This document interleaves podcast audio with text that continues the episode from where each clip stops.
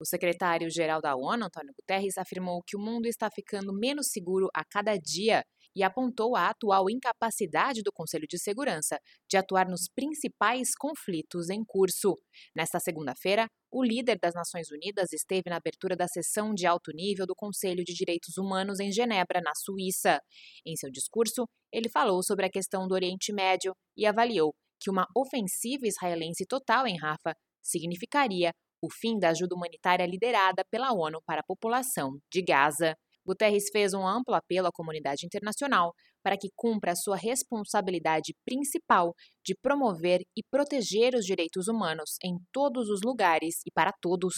O chefe da ONU insistiu que qualquer extensão adicional da operação terrestre de Israel no sul de Gaza não seria apenas aterrorizante para mais de um milhão de civis palestinos que se abrigam lá, mas colocaria o último prego no caixão nos programas de ajuda. O principal órgão de direitos humanos também ouviu o chefe da ONU criticar como o Estado de Direito e as regras de guerra estão sendo minadas da Ucrânia ao Sudão, de Mianmar à República Democrática do Congo e além.